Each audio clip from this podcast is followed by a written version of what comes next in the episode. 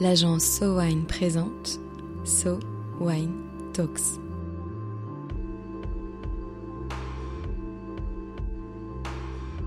La première série de podcasts analysant les tendances marketing et communication dans l'univers du vin et des spiritueux. Cette année encore, le baromètre So Wine Dainata dresse un panorama du vin, du champagne, des spiritueux et des bières et précise les grandes tendances de consommation des Français. Quel est le profil des consommateurs de vin et spiritueux en France? Quelles sont leurs habitudes de consommation et d'achat? Aujourd'hui, un premier épisode Focus Baromètre Sowine Dainata 2023 autour du rapport des Français au digital avec Sylvain Dadé. Sylvain déjà, est-ce que vous pouvez nous dire quels sont les réseaux sociaux privilégiés par les Français? Alors les réseaux sociaux privilégiés par les, euh, par les Français en 2023, c'est un paysage qu'on a finalement déjà euh, connu, puisqu'il n'y a pas d'évolution majeure, en tout cas sur les, euh, les têtes d'affiche. Ça reste YouTube hein, en termes de réseau social qui, qui a 83% en termes de, de, taux de pénétration, et la plateforme privilégiée par les Français devant Facebook à 81%, et Instagram à 60%. Donc un podium, un trio de tête euh, qui reste euh, inchangé et des dynamiques en termes de progression qui sont euh, assez peu notables. un Snapchat qui perd 4 points à 45% et un LinkedIn qui gagne 3 points. Donc c'est plus dans la structure, dans les usages et notamment les usages quotidiens des plateformes qu'on voit des évolutions et euh, des points euh, d'intérêt en 2023. Donc si on regarde en fait la, capacité des, réseaux sociaux à engager leurs euh, utilisateurs au quotidien, c'est toujours Facebook qui, domine avec 50% d'usagers quotidiens devant YouTube à 35%. Et Instagram juste derrière à 34%. Alors si on regarde les progressions en termes d'utilisateurs quotidiens, euh, c'est Instagram euh, aujourd'hui qui a la plus euh, forte dynamique, puisqu'on gagne 5 points par rapport à 2022. Et ensuite, c'est TikTok qui progresse avec 2 points d'utilisateurs quotidiens supplémentaires à 19% en 2023. Donc 19% d'utilisateurs quotidiens pour TikTok contre 34% pour Instagram. Et si on voulait regarder dans le détail, quelles informations on a par rapport à Facebook? Alors Facebook, c'est euh, si on ajoute euh, aux 50% d'utilisateurs quotidiens les 17% euh, d'utilisateurs qui sont sur la plateforme une à plusieurs fois par semaine, on a donc deux Français sur trois qui utilisent la plateforme, même si c'est du coup de façon un peu plus limitée, enfin moins, moins en fréquence d'une année sur l'autre, puisqu'en fait en 2017 on avait 56% d'utilisateurs quotidiens donc on a quand même perdu 6 points euh, depuis, euh, depuis 2017. Et pour YouTube? Donc sur YouTube, on a 35% d'utilisateurs quotidiens, mais si on fait la somme du coup des, avec les 25% euh, d'utilisateurs de socionautes qui sont sur YouTube une à, plusieurs fois par semaine, on arrive à un total de 60% d'utilisateurs quand même réguliers de la, de la plateforme. et ça, du coup, avec une capacité d'une année sur l'autre à continuer euh, tendanciellement quand même à, gagner des utilisateurs quotidiens, euh, puisqu'il faut quand même se souvenir qu'en 2015, on n'avait que 20% d'utilisateurs quotidiens, donc à 35% en 2023, on a quand même assez largement euh, progressé.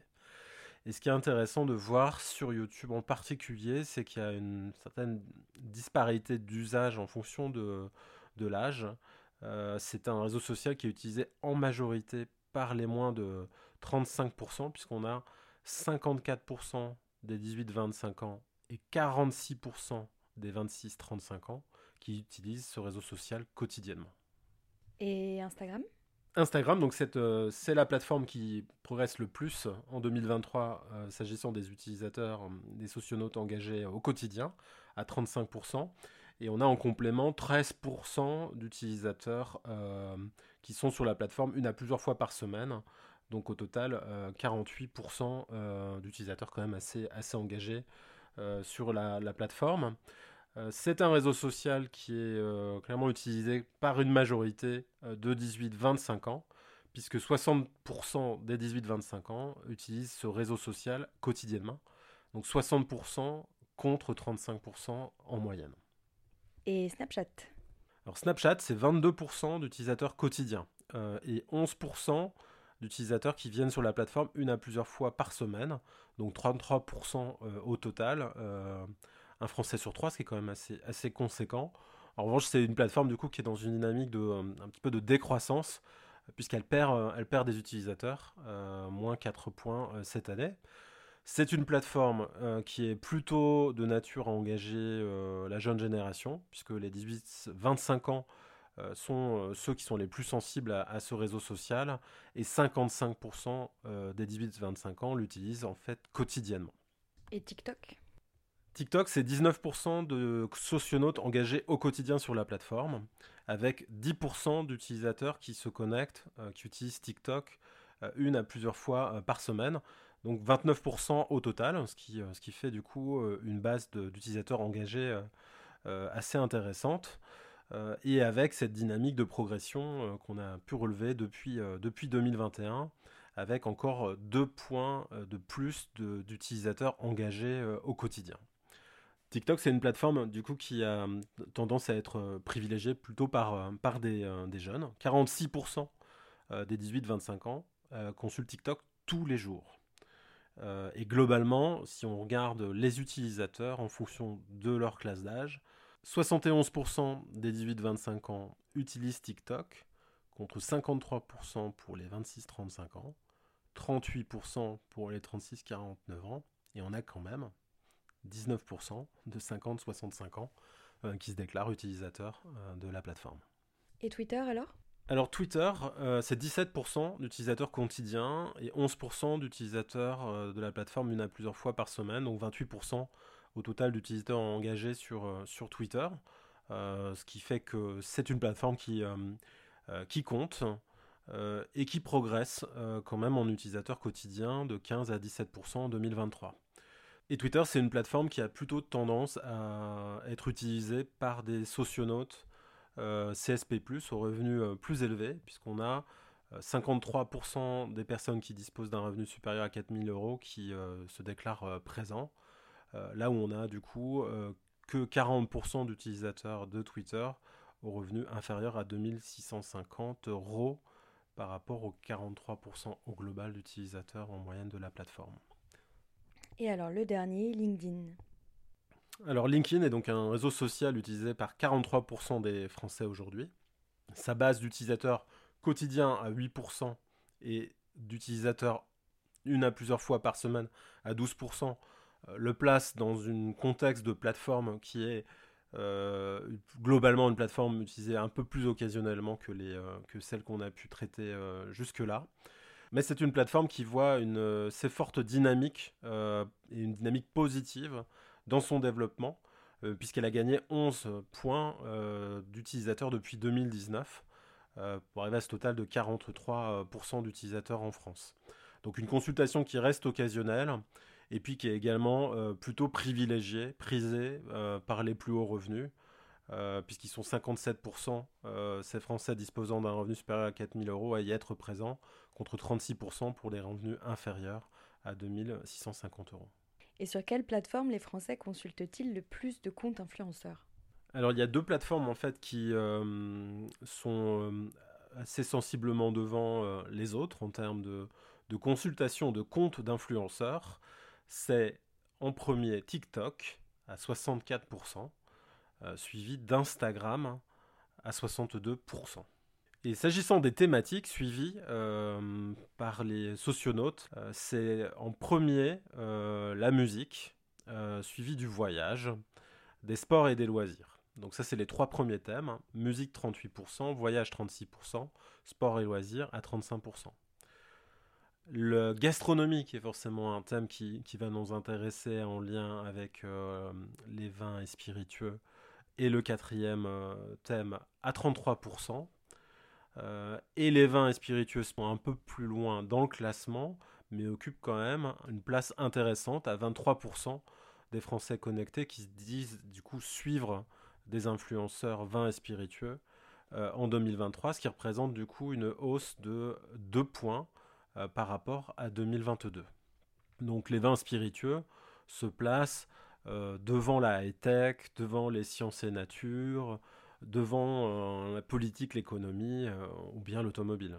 Et les Français accordent-ils de l'importance au conseil de ces influenceurs? Alors c'est intéressant ce résultat sur l'importance accordée au conseil d'influenceurs, puisqu'il est en l'occurrence euh, assez stable. Euh, il perd un point euh, à 48% par rapport à 2022. Donc 47% 2022, 48% 2023. On va dire qu'il y a un Français sur deux qui suivent des comptes d'influenceurs qui donc accordent une grande importance à leur conseil.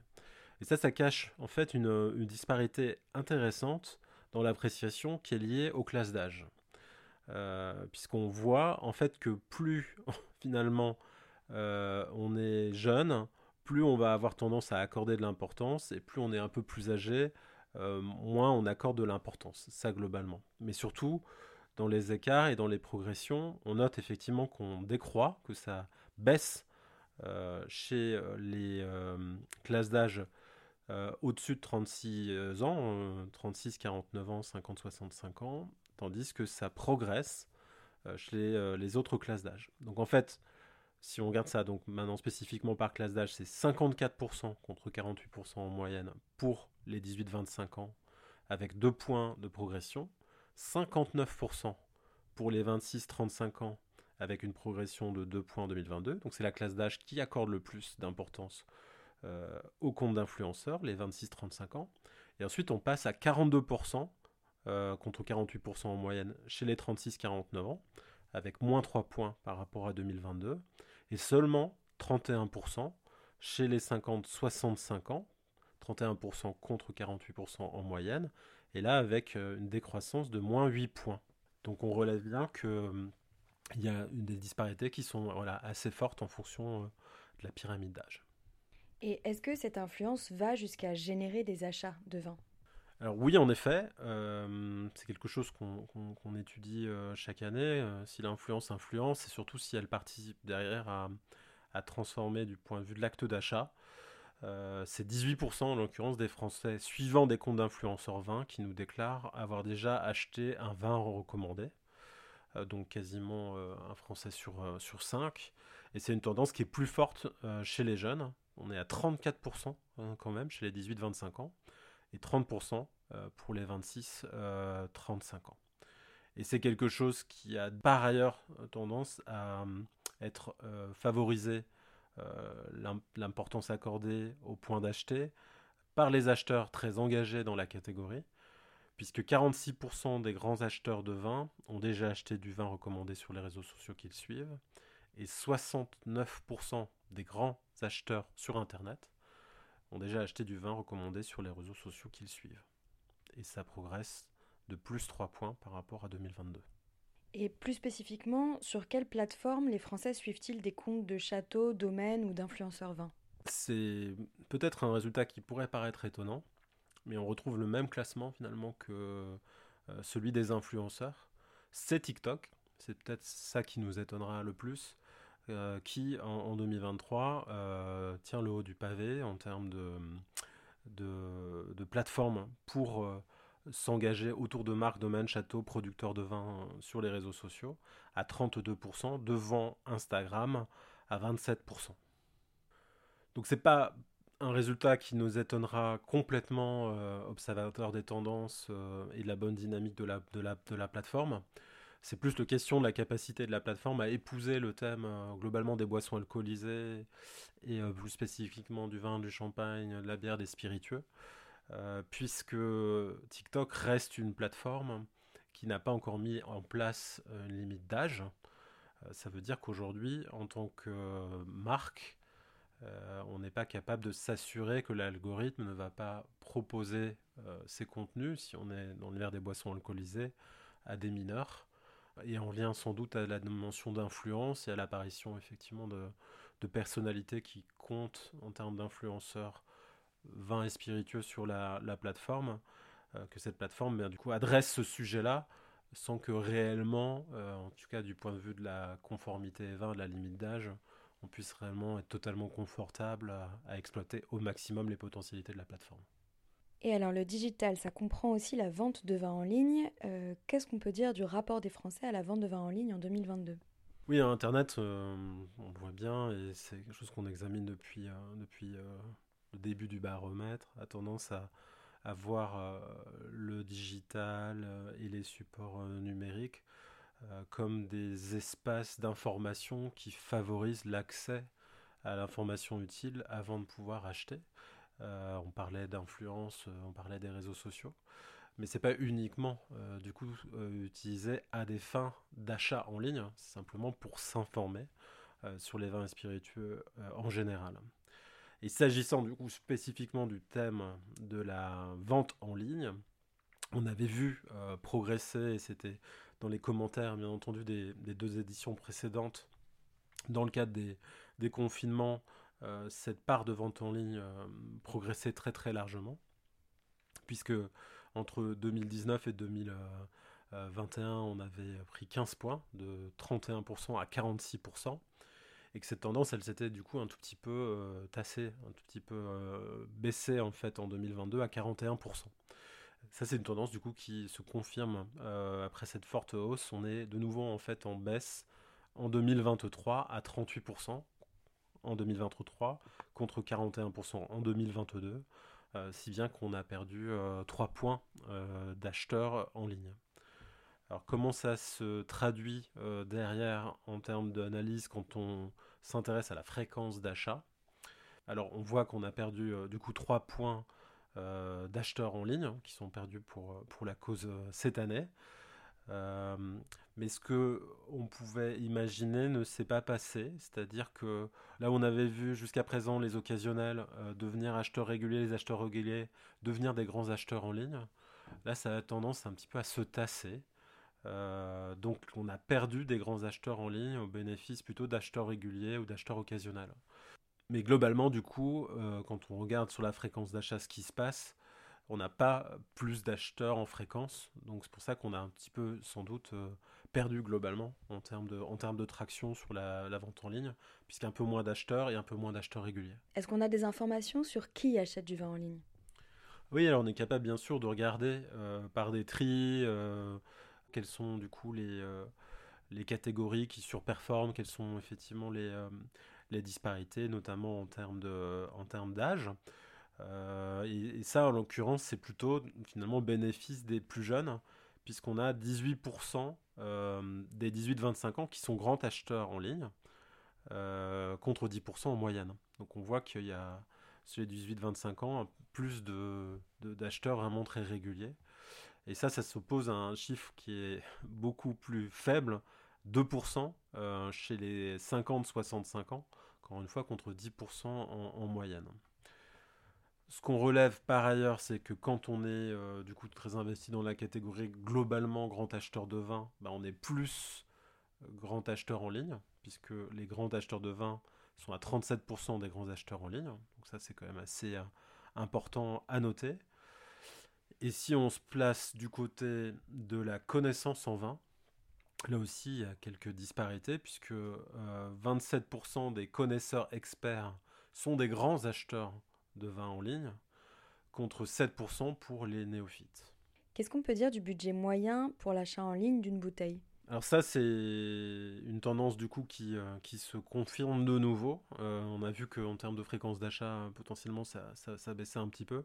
En revanche, le prix à la bouteille, lui, continue de progresser. Donc quand on dit euh, boire moins et mieux, ça vaut aussi dans la dynamique globalement e-commerce et l'achat de vin en ligne, puisque Aujourd'hui, on a 47% euh, des achats la bouteille qui se positionnent sur euh, la tranche 11 à 20 euros, qui continue de, progresser, et 24% plus de 20 euros.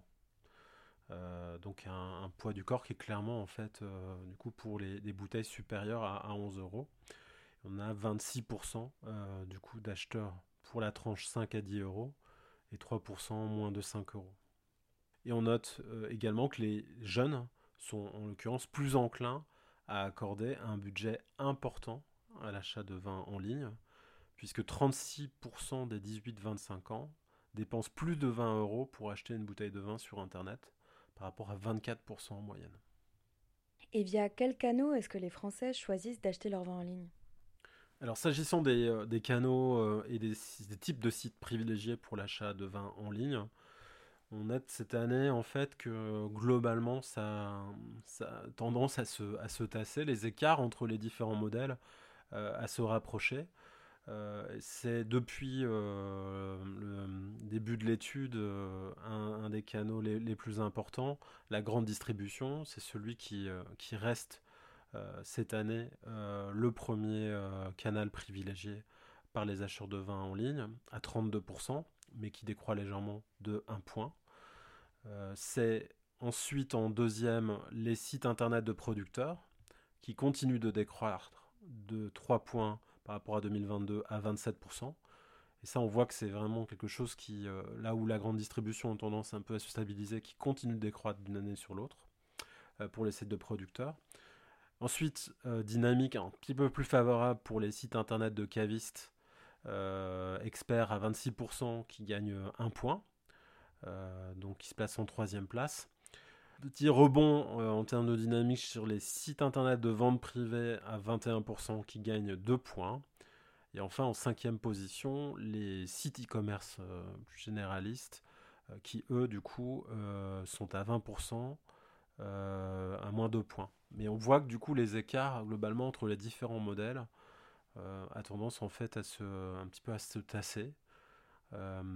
et probable qu'en réalité, euh, ça traduise aussi par euh, une capacité des acheteurs de vin en ligne à privilégier plusieurs modèles euh, et, à, panacher leurs achats en suivant qui sont peut-être acheteurs en drive ou, ou acheteurs en site de e-commerce un peu plus spécialisé. Et globalement, en termes de nombre de bouteilles de vin achetés en ligne, c'est la quantité 3 à 6 bouteilles euh, qui continue de, dominer à 50%, donc c'est quand même la, majorité, euh, devant 7 euh, à 12 bouteilles 23%, 1 à 2 bouteilles 21%. Est-ce qu'on sait pourquoi est-ce que les Français choisissent d'acheter en ligne? Alors pourquoi est-ce qu'ils achètent en ligne?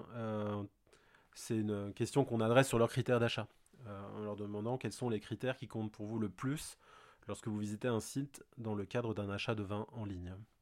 Et ça, c'est une information du coup qui est dans cette position dominante en, premier, euh, très constante d'une année sur l'autre. Euh, c'est de nouveau euh, la dimension prix. Prix attractif, offre promotionnelle à 35%, devant les frais de livraison à 31%. Donc on continue d'être dans un contexte d'achat qui appelle à une forme de sensibilité prix importante. Et ensuite, on trouve du coup derrière le prix euh, des critères qui sont plus liés au contenu. 27% euh, la qualité de l'information sur les vins, 27% euh, les avis d'experts et les critiques. Donc là, c'est la capacité du coup à trouver un, contenu utile ou des avis utiles. Et ensuite, derrière, on retrouve du coup des choses qui sont plus liées au contexte d'achat en ligne et aux modalités. Donc la sécurité du paiement en ligne à 26%, et les délais et conditions de livraison à 20%. Et à l'inverse, est-ce qu'on sait quels sont les freins à l'achat de vin en ligne? Oui, c'est une question euh, rituelle euh, du baromètre. Euh, essayer de comprendre pourquoi est-ce qu'il y a des, freins à l'achat et, comment cette vente en ligne peut encore progresser pourvu qu'on puisse répondre à ces, à ces freins. le premier, toujours sujet d'inquiétude, euh, c'est la casse, euh, la casse des bouteilles euh, lors de la livraison à 28%.